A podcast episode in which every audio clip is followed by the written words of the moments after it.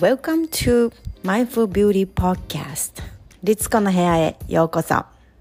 このポッドキャストでは Awaken Your Authentic Self をテーマに自分らしくあり自分の生きたい世界を自分で作るんだと決意して動き始めた女性へブレずに心と体を整えながら自己実現していくためのセルフケアのヒントをお届けしています。This is Global High Vibes Community. Let's go!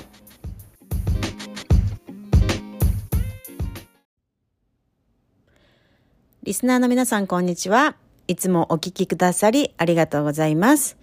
もしよかったなと思うエピソードがありましたら、お友達へぜひシェアしてくださいね。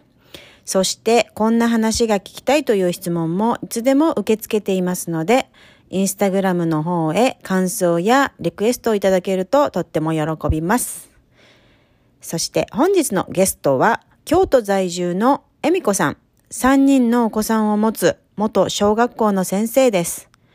現在はカードを使って心の本当に求めるものを潜在意識から引き出すライフコーチングをされています。キャリアの転換、引っ越し、子育ての中、流れに沿って生きてきたという恵美子さんにお話を聞きました。結婚してから家族にばかり合わせていて自分の生きたいように生きられていないなと感じているお母さんたちにぜひ聞いてほしいです。お話の中ではカードコーチングについても教えてもらいました。何が悩みなのかわからなくって、もやもやをずっと抱えている人や、えー、不登校とかね、気持ちがうまく言語化できないお子さん、そして頑固で強がりで、なかなか本音をね、言わない旦那さんなんかのね、心の内を知りたいっていう方、そんな方にカードコーチングが役立つかもしれません。それではお聞きください。えみこさん、こんにちは。はい、こんにちは。よろしくお願いします。お願いします。じゃあ自己紹介をえー、あの軽くよろしくお願いします。はい、えっ、ー、と皆さんこんにちは。ライフコーチの花村恵美子です。えっ、ー、と私はあの律子さんと同じ、えー、生まれです。あのいや年齢言おうかなと思ったけど。年齢ですか。生まれたとこは違うよね。そう生まれたとこは違う。年齢を言うのかな？え年齢言ってる？いつもいいですよ。あいいですよ。あの45歳です。はい、45歳です。もともとあの小学校の、えー、教員をしてまして、約15年ぐらいしてまして、で、あのまあ、退職した後にライフコーチの資格を取り、まあ、紆余曲折、この後律子さんとお話しするかと思いますけども、えーと、ありまして、また2022年新たにあのライフコーチとして活動し始めました。よろしくお願いします。今はね、あれですよね、京都にお住まいで。はい、京都に住んでおります。もともとはどちらでしたっけ？もともとはね、あの田舎、四国の徳島なんです。あそうなんだ、うん。まあ、東京とかかなと思ったけど、ご主人が結構転勤が多いんですか？ご主人の仕事があちこち？そうそう、あのー、まあ、京都に来たのは、主人の転勤で京都に来たんですけども、うん、あの私自身もその結婚するまでに、えーと、うん、長野県と東京都で教員をしてたので、まあ、そっちの生活が長いのと、うん、あとまあえっ、ー、と夫がその愛知愛知県出身ってこともあって、なかなかこう関西弁が あまり抜けない。うんうんうんうんうんそうなんですね。恵美子さんなんかいろんなところに住んでるってイメージ。あのカナダでしたっけ？海外にもあの住まれたことありますよね。そうなんです。うん、あの、それも夫の海外赴任の帯同で、1年間、うん、カナダのバンクーバーで住んでいました。あ、そうなんだ。その時は何年ぐらい ?2000。2016年から17年。うん、おおおお、そっかそっかそっか。じゃあ、あの先生を辞めた後にね、ちょっとしばらくしてから行ったみたいな、皆さんで。そうです、そうです。えー、お子さんがね、何人いらっしゃいましたっけ、ね、3人いるんです。中学生と、あとまあ今度小学6年生と1年生になる娘と3人います。ね、そう、うん、もう一番ね、あのそうお嬢さんお二人とはね私一緒にアロマの話とかして、ね、ありがとうございますその時は。そうそうそうなんかやっぱり女の子だからねあのいい香りとかがすごい好きっていうことで一緒にあの Zoom でね以前あのみんなでやったんですけれども楽しかったです。ね。で息子さんもねもうすらっと大きくって 180, 180センチぐらいあるんだっけ、ね、彼も大きくて185ぐらいあるのかな、うん。ね、うん、それでも本当棒のようっていうかすっごい細いスレンダーな羨ましい体型してます、うん、お兄ちゃん14歳だっけ？お兄ちゃん14歳です。そうそう。だからそれもうちと同じでさ、うちは義理の息子が14歳だから、うん、うん、でね、娘もほら8歳とかでさ、なんかやっぱ年齢がなんかいろいろと近いしさ、なんとなく、うね、うん、そう、なんかこうか、なんだろうな、似てるところがあるなとか思いながら、いつもね、そう、ね、今、今はじゃあ、そのライフコーチ、ライフコーチなんですけれども、恵美子さんがされているライフコーチって、ちょっとね、なんかこう、ユニークなんですよね。うん、で今日ちょっとそのユニークなカードコーチングっていう私これ本当に初めて聞きましたね恵美子さん、うん、のやつで初めてそういうのがあるんだみたいな。そうなんですよ。ものもねあの気になるどんな感じなのか？うん、なんか私のあの習ったカードコーチングはこういう、えーとこういうね、ライフページズっていうカードコーチングなんですけども、この箱の中に、一見、なんていうのオラクルカードみたいな、うんうん、あの、こういうかわいい絵が描いてある。絵がね、ちょっとこう。カードがね、50枚入ってるんです。みたいなね。そうそうそうそう。うん、でも、なんていうのオラクルカードと違って文字はなくて、うん、ただのこう。あ、そっか。そこが違うんだね。うん、オラクルカードってほら、なんかこう、フォークとか文字があるじゃない文字はないの。ただの絵しかなくて、で、あのこれを使ってね、あの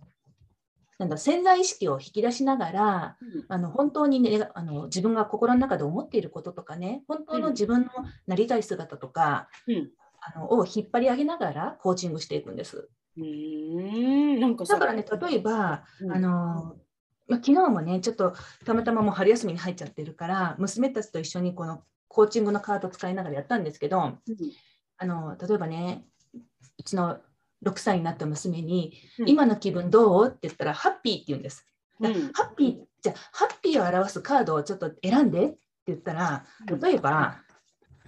ハッピーっていろん、もうこれもハッピーじゃないか、見た目に言ったら。のね。これもハッピー、うん、こ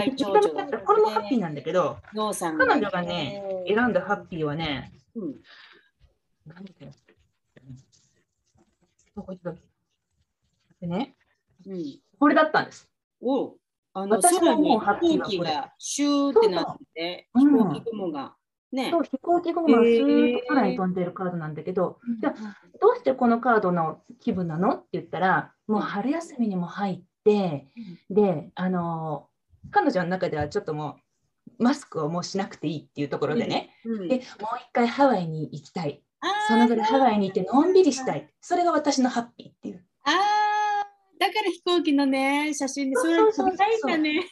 うん。で、なんかそういうふうに、子供が何だろう、幸せとか、私ちょっと悲しいんですとか、いろいろあるけれども、そういうのって、ただの悲しいっていう言葉だけであって、その裏の感情ってものすごい人によって違うじゃないですか。うんうん、それをこのカードを使使いながら、あなたの気持ち、うん、気持ちを引っ張り上げながら、うん、で選んだカードに沿ってあのあなたのじゃあ気持ちはどうなの？とかっていう話をしていくんですね。面白い。だから、うん、あのなんかよくコーチングってテーマを決めるじゃないですか。うん、じゃああなたの今日のテーマを話してくださいって言ったらちょっとビジネスね。まあ、うまくいかなくてとか、お客さんが来なくてっていう話をするんだけれども、でそうするとビジネスのことをずっと話していくんだけどね。結局、自分の本当に詰まっていることって例えばあの家族関係だったりとかもっと違う親の介護のことだったりとか、まあ、自分自身の例えばちょっと太ってる痩せてるとかそういうシミがあるとかそういうことだったりっていう悩みっていろいろ違うじゃないですか、うん、でそういうことを本当のあなたの今の気分はっていうことによって例えばこのカードを選んだ時に、じゃあ、あなたにはどう見えるの？って聞いたら例えばこれってあの電車と女の子の絵なんだけど電車が行っちゃったと思う人もいたら電車がこっちに来てると思う人もいるわけであって、その時の感情によっていろんな見え方が違ってくるからでそういうところからこう引っ張り上げていく。でそういうコーチングをしています。なるほど。なんかさ、それって私すごい思ったんだけど、うん、そのすごいモヤモヤしてるっていう人が多いじゃない。で一体自分がなんでこんなにモヤモヤ晴れない気持ち長く続いてる？でその理由が分かんないっていう人がいる。だからだから相談って言ったって何に悩んでるかが分からなくて何をクリアにしたいのかが分からないから相談をどこかでするっていうこともできないしどうしたらいいか分かんないって言ってぐるぐるぐるぐるずっとモヤモヤ続いてる方にはこれで自分の心になんかこう覗く？覗くっていうかカードで知るみたいなね、うん、うんうん、すごいいいきっかけですよね。あとは今、うんね、言ったようなお子さんとかうまくその嫌だとか悲しいとか何かの気持ちがうまく言えないあの、お子さんにはとってもそれ私ねそれ今日ねちょっとあの不登校のお子さんのこととかをちょっと考えてたことがあって今日、うん、でねあの不登校のお子さんのタイプっていうのがいろいろあってただ一概に学校行きたくないっていうそこの奥になんでなのかっていう理由がやっぱりいくつかがタイプがあったりして、うん、なんかそういうのってでもなかなか子供って説明できないじゃん。自分で このタイプですじゃないけどさ。それ今みたいなカードでお子さんだってそんなに小さな6歳でもできるんだから本当にまああの一緒に絵本読んだりとかできるようなあの年齢だったらあの説明できるよね幼稚園。本当そうですそうです。多分年少さん年長さん？うん、うん、だからうちのねあの、うん、子供が小さい時にやっぱりこう、うん、あの上の長男なんですけどねあんまりこう先生と馬が合わないというかこうやっぱ喧嘩して帰ってくる時とかあるじゃないですか。うん、でそういう時にあのカードをね使ってあなたどんな気持ちもうとにかく怒って何も言わないから、うん、じゃああの何とかこのちょっとどんな気持ち？って言ったら、うん、このこれはねなんか風船で鍵がついてるやつなんだけど、うん、でこれを持ってきてでこれってどういう意味なの？って聞いたらもう僕の嫌な気持ちも全部箱に詰めてもう飛ばしたいとか、とかってやっぱりこう言えないことを絵に寄り添って話ができるから、うん、割とこう本当にあの律子さん今おっしゃってくださったようにもやもやっていう言葉ってすごい曖昧で抽象的なんだけどもやっぱりもやもやを引っ張り出すお手伝いができるコーチングだなと思って、うん、私はすごくこれをねあの使って皆さんに。そうだね、うん、なるほどねとっても便利だ。でもその恵美子さんがそのカードコーチングっていうものに出会ったきっかけっていうのは何ですか、それ見つけたきっかけというかや自分がやろうと思ったんですよ。やろうというか受けてみようと思ったんですよね。そのきっかけはいつ頃で何だったんですか？きっかけはねあのさっきのプロフィールにも戻るんですけど、うん、あのまあ退職をしまして、うん、退職したと同時に、うん、もう次のセカンドキャリアをもうすぐ見つけた。い。でまあ、自分のやってきた教師という仕事を生かすのと、あとまあ教育さあの教育の仕事でもいろいろありました。教育相談とか人と寄り添うっていう業務がすごく好きだったのでうん、でそういうことをしたいと思ってコーチングに出会ったんですね。でコーチングに出会ったところで、うん、まあ、いろんな方から私は京都に住んでいますのでで京都にこういうコーチの人がいるよって言って教えてもらったの。でそれがあのこのライフページを作った方だったんですけどもでその方にあのコーチングをそのカードとか知らず、まあ、コーチングを受けたら、たまたまそれがカードコーチングだったっていう感じなんですけど。そっちの出会いなのね。そうなんです。は次のキャリア、セカンドキャリアのためにコーチングで探しててなったと。なるほど、それも出会いだよね。もう本当にあの流れるようにして出会った感じで、でまあ、その時はだからコーコーチングを仕事にしたいっていう頭でコーチングを受けてるんですけど、うん、もう選んだカードを持った時に、うん、自分のこう引き出されたものが、うん、仕事をしたいとかそういうことではなくてあの、あなたは本当自分が選んだ時にやっぱり家族と向き合わなければいけないとか子供と向き合わなければいけないっていうところが出てきたのにすっごい衝撃的で、うん、もうそれであの自分が思ってもないようなことを自分の中から出てきたことに自分はもう本当にあなんだろうこのカードを使ったコーチングなんだと思ってびっくりして、うんでうんうん。もうこれを私は皆さんに提供しようと思って資格を取って今に至っています。なるほど、そのね、カード引いてさ、子供に向き合いなさいよってなってから、なった時に、その後の、なんていうの、時系列っていうか、流れは、あの、どんな感じでした？なんか、ほら、結局、その、今、本格的なコースのローンチっていうか、うん提供っていうのは、えー出会った時から今、8年ぐらい経った後、ね、ね、なったんですけれども、なんかこう、ね、お話聞いててね、もやもやしてた時期とかもあったとか、なんかそういうの書いてあったんで、うん。ね、その時すぐに、あの、コーチングのお仕事を始めたわけじゃないんですよね。そうなんです。ねもやっぱそのカードもや歴がものすごい長いので うん。結局私の場合はうん。あの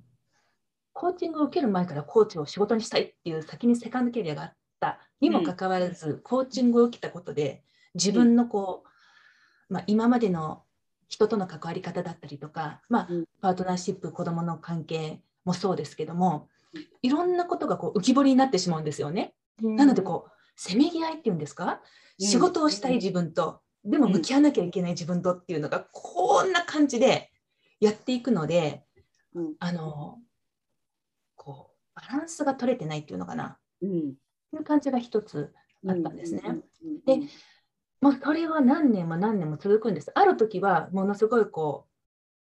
う仕事っていうかコーチングの仕事をわーってやろうとするんですけども、うんやっぱりこう向き合わなきゃいけない方でうわーってこうこっちになったりとか、こんな感じブレーキ、サイドブレーキめちゃめちゃかけちゃうみたいな。もう本当そんな感じだったんですね。で、ね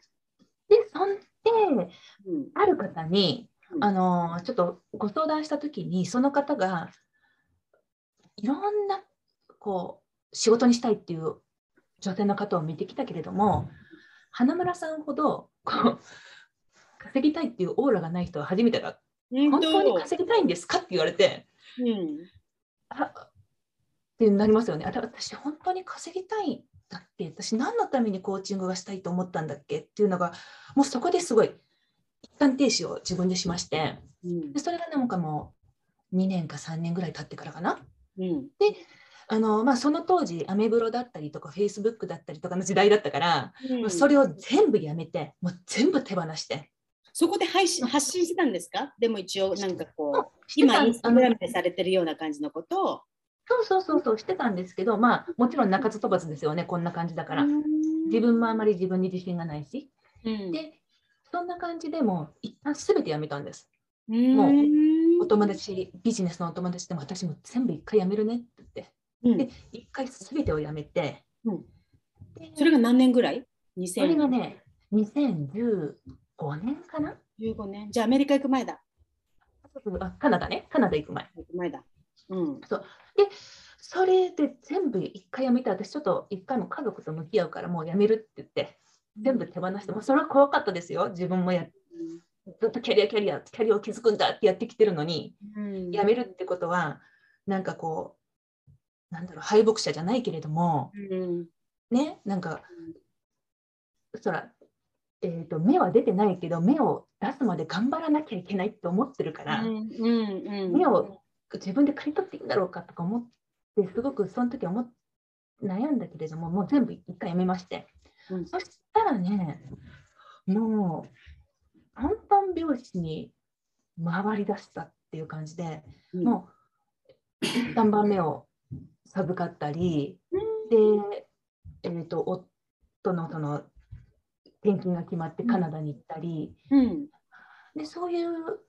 ことがあってで、まあうん。結局カナダに行ったことでもう自分がこう決定だっていうかね家族の在り方だったりとか、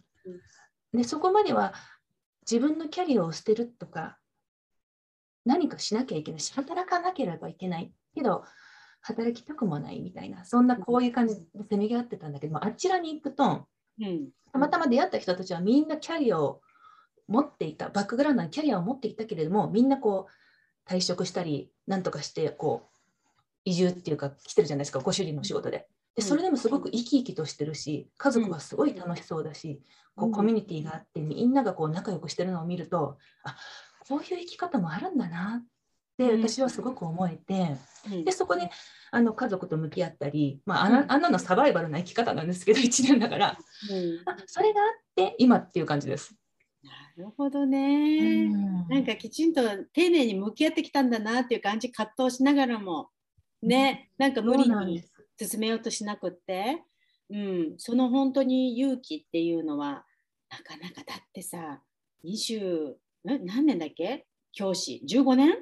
？15年。小学校の先生15年もやっててさ。ねえ。でそこからやっぱりどうしてもいきなりさフルタイムでお仕事してたのがさいきなり辞めるって戸惑うよね。私もずっともう二十何年仕事してますから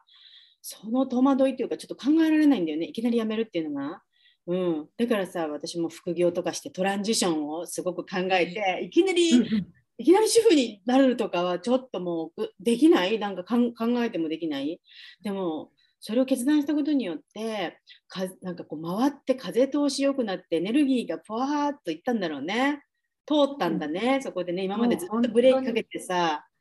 ねしてたのが。あそううんなるほどね。でコロナの前？コロナの前？なんかちょっとあれでしたっけ？あコロナの後か。最近までねまたちょっとね先生たまにたまにっていうか？ね？うん。なんかたまたまご縁があって、あのーまあちょっと人が足りないとか、まあ、コロナの後でとか、まあ、いろんな条件条条件とか、まあ、状況があってお手伝いさせていただいたんですけども、うん。でそれが私にとってはすごくまたありがたくて結局なんかもう一回答え合わせができたっていうのかな。うんあの自分の中でやっぱり教師の仕事はすごく転職だなって今でも思うところがあるんですね。うんでだからあのなんだろう例えば社会的地位とか、あと収入とか、いろいろ、まあ公務員ゆえに守られてる熱い制度だったりとか、まあ、そういうことも含めてあっちの仕事にもう一回戻った方がいいんじゃないかとかいうことも思ったりしたんです。うん。そんなことを思ってる時にちょっとお声をかけていただいたのでうん。働きに出たんですけども、うん。やっぱ仕事はすごくやっぱりやりがいがあっていい仕事なんだけれどもやっぱり働き方っていうところでうん。私が望む働き方とはやっぱり違うってことがもうはっきり分かったのですごくそこはね答え合わせができてよかったなと思って。いいね。でなんかもううん。本当にもう卒業っていう感じで。そうそうそう。ねね、うんなんか心残りじゃなくてねもう一回確認してね。あーなんか良かったですね。なんかおめでとうございますっていう感じです。ありがとうございますおめでとうございます先生って感じ。ねえなんかうんそれがあるからこそ今度は今回はもうブレーキなしでこうね、うんいけるようなこれもなんか無理に頑張っていくんじゃなくて自然の流れでね無理せずになんかなんかこうススタートねするみたいなさそんな感じだよね。エナジー的に。なんか結局あのいろいろ決断をしてうん。自分でやっていくぞっていう人生だったかといえばそうではなくて何かこう与えられた現象だったりとかあのたまにふっと湧いてくるものに沿ってこう流れるようにここまで来てるので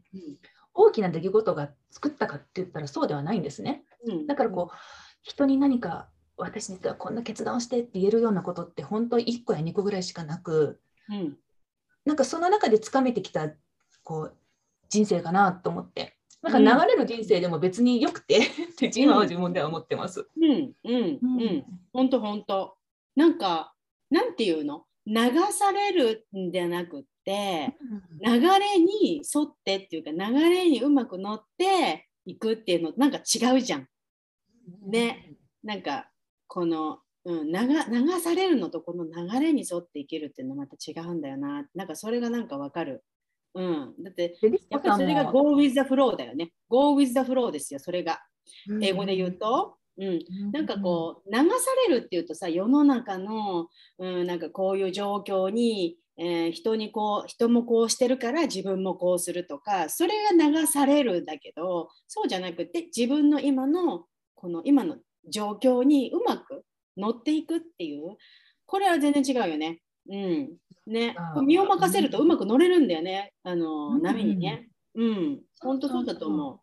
う。うん。うん、これ本当に逆らおうとするとさ痛い目に遭うよね。あ大きい波かぶっちゃったりとかさ。ね。あの溺れちゃったりとかしやすいんでやっぱりこういった自分を信頼して、えー流れになんか乗っていくっていう、うん、このことはものすごく大事かなって思いますね。うん、これだってね。結局流れに乗れたから、あの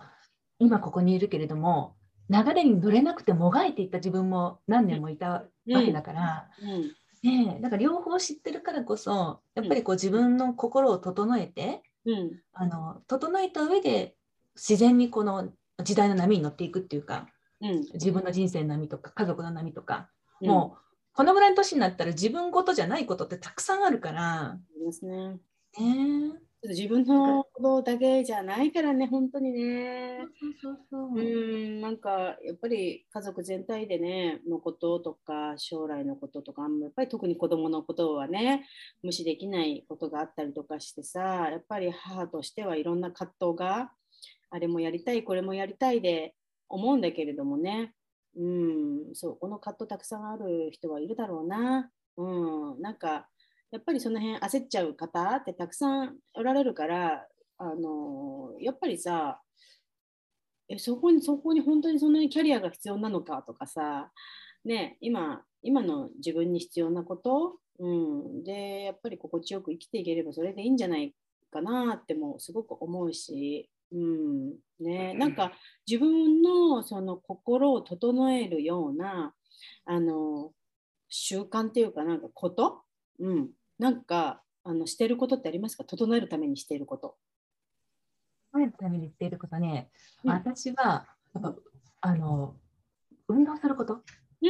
やっぱりまず運動することによって、うんうんあの無になれるっていうのかな。そんな激しい運動しないですよ。もううん。お家の中でヨガするとか、うん。ストレッチするとかそうなんだけどやっぱりこう体を動かせると気持ちが楽になるのでそれはなんかこう自分のリセット、うん。その後に、うん。あのなんだっけ私律子さんからオイル買わせてもらってるけども、うんやっぱり私バランスオイルが大好きで。うんうん。でバランスとあとなんだっけうんノーザンウッドだっけ？うんノーザンフリノーザンエスケープ。ね、言ってたよね。それ、うち、エミコさんからおしゃれな使い方を教わってさ、いい女風のさ、うん、雨音を聞き、雨音の YouTube を聞きながら、ノーザンエそう。そうスケープのエッセンシャルオイルを炊くっていうのが、うん。またこれがアンニュイな感じでいいなと思ってね。そうそれが好きでそれをするとすごいなんかリセット気分、あ、いいね、うん。いいね、いいね。ああ、でもね、その体動かす。すごいわかります、それ。なんか、あの、フィジカル動かす、体動かすっていうのは、なんかさ、あの私たちって日頃すごく頭で頭でなんか考えようとしてあのどうにかしようとするんだけど意外とこの体を動かすとですね気分も変わっちゃうし考え方が変わって、うん、なんかあのなんか悩んでたことが大したことなかったりとか答えがパッと見つかったりとか体を動かすって結構あのいいですよね。うん。そうなんです。いや私ね頭の中でやっぱりうるさいじゃないですか。いろいろこう本とか読んだり調べると。うん。だからヨガがあんまり得意じゃないっていうかヨガやってても頭の中うるさいからうん。なんだろう追い込む系？うん。バイクでもいいんだけど、うん。もう無心になってやってると忘れちゃう。わかるわかる。私も結構筋トレとかバイクとかが好き。リズミカルに結構なんかやって、はっはっはとかなんかやってるのがいいかな。あのなんかやっぱヨガとかってちょっと心を落ち着かせたりとか集中をしなきゃいけないじゃん、ゆったりと。うんわかる？その雑念が来るの。う ん本当は雑念を消すためにやるんだろうけどさ、雑念めちゃめちゃあのね、あの来ますね、よくね。ああ、そうかそうか。恵美子さんの整えるためのセルフケアは運動ということで、ぜひね、結構運動不足の人って多いと思うので、本当に多いと思う。なんかね、アメリカに来てからさ、アメリカ人ってすんごいジムとか行くんだよね。あとやっぱすっごい歩いてたり、走ってたり、ジャッジって。まあ私なんか特にニューヨーク住んでるから、やっぱすっごいアクティブな人多くって、ストレスが高ければ高いほど皆さん運動が欠かせないって言ってるのね。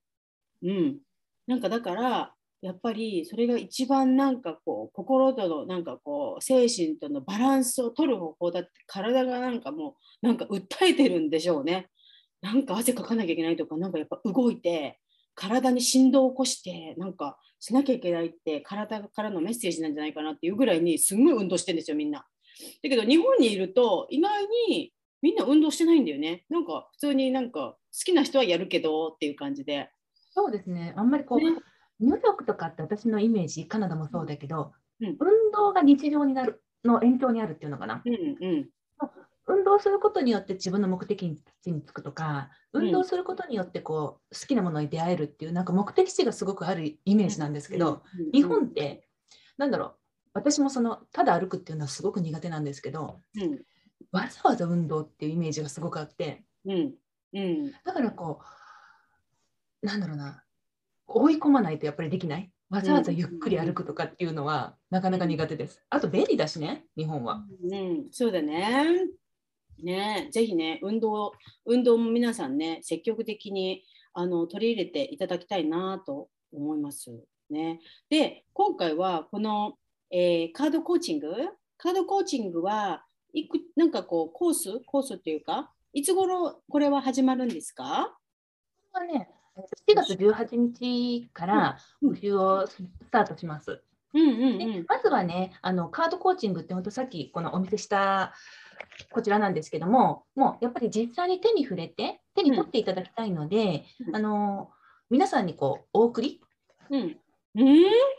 おお送りとか、まあ、あのお買い求めになっていただくか、あとはこちらでこう無料で貸し出しするか、へまあ、選択をしていただきまして、でまあ、皆さんのところにこうお送りさせていただいて、届いてからあの個別にワン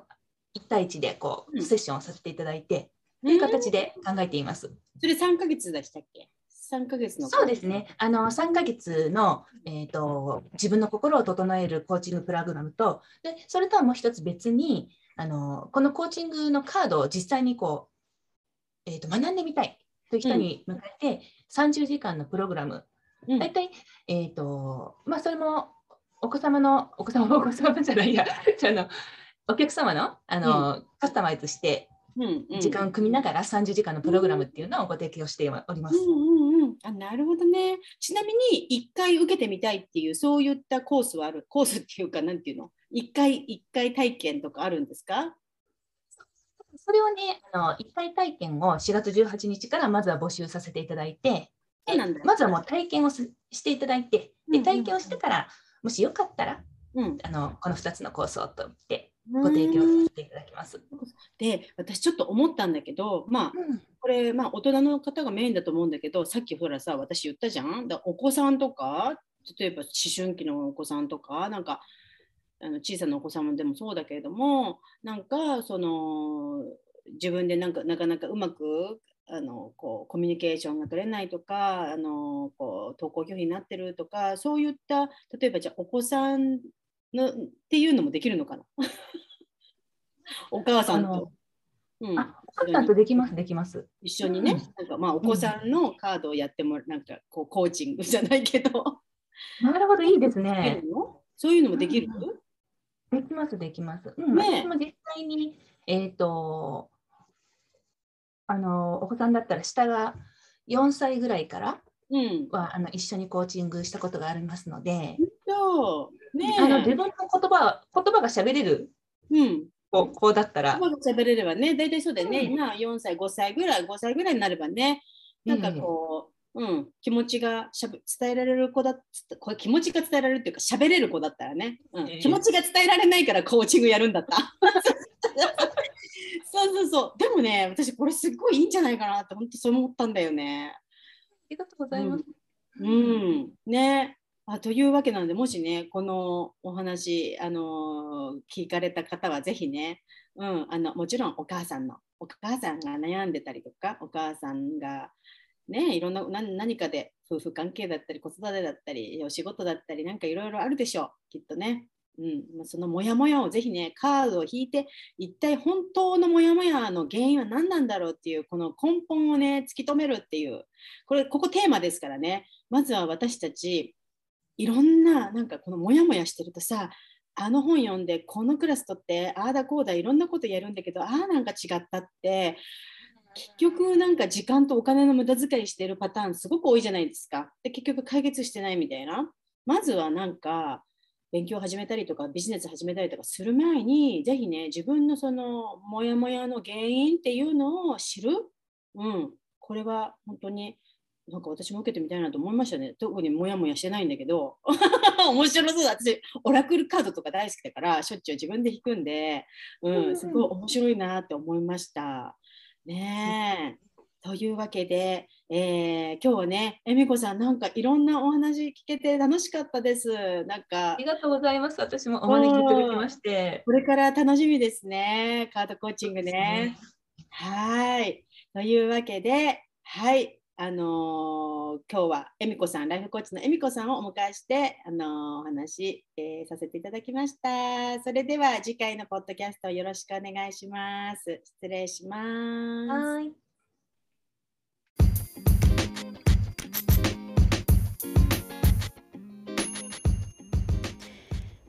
皆さんは日頃自分がしている決まったセルフケアのルーティンはありますか？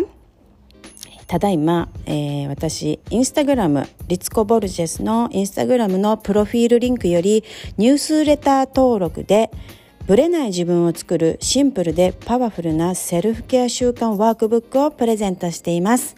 ぜひ、えー、ご登録してダウンロードして、えー、明日からね、パワフルなセルフケア習慣を始めてみてください。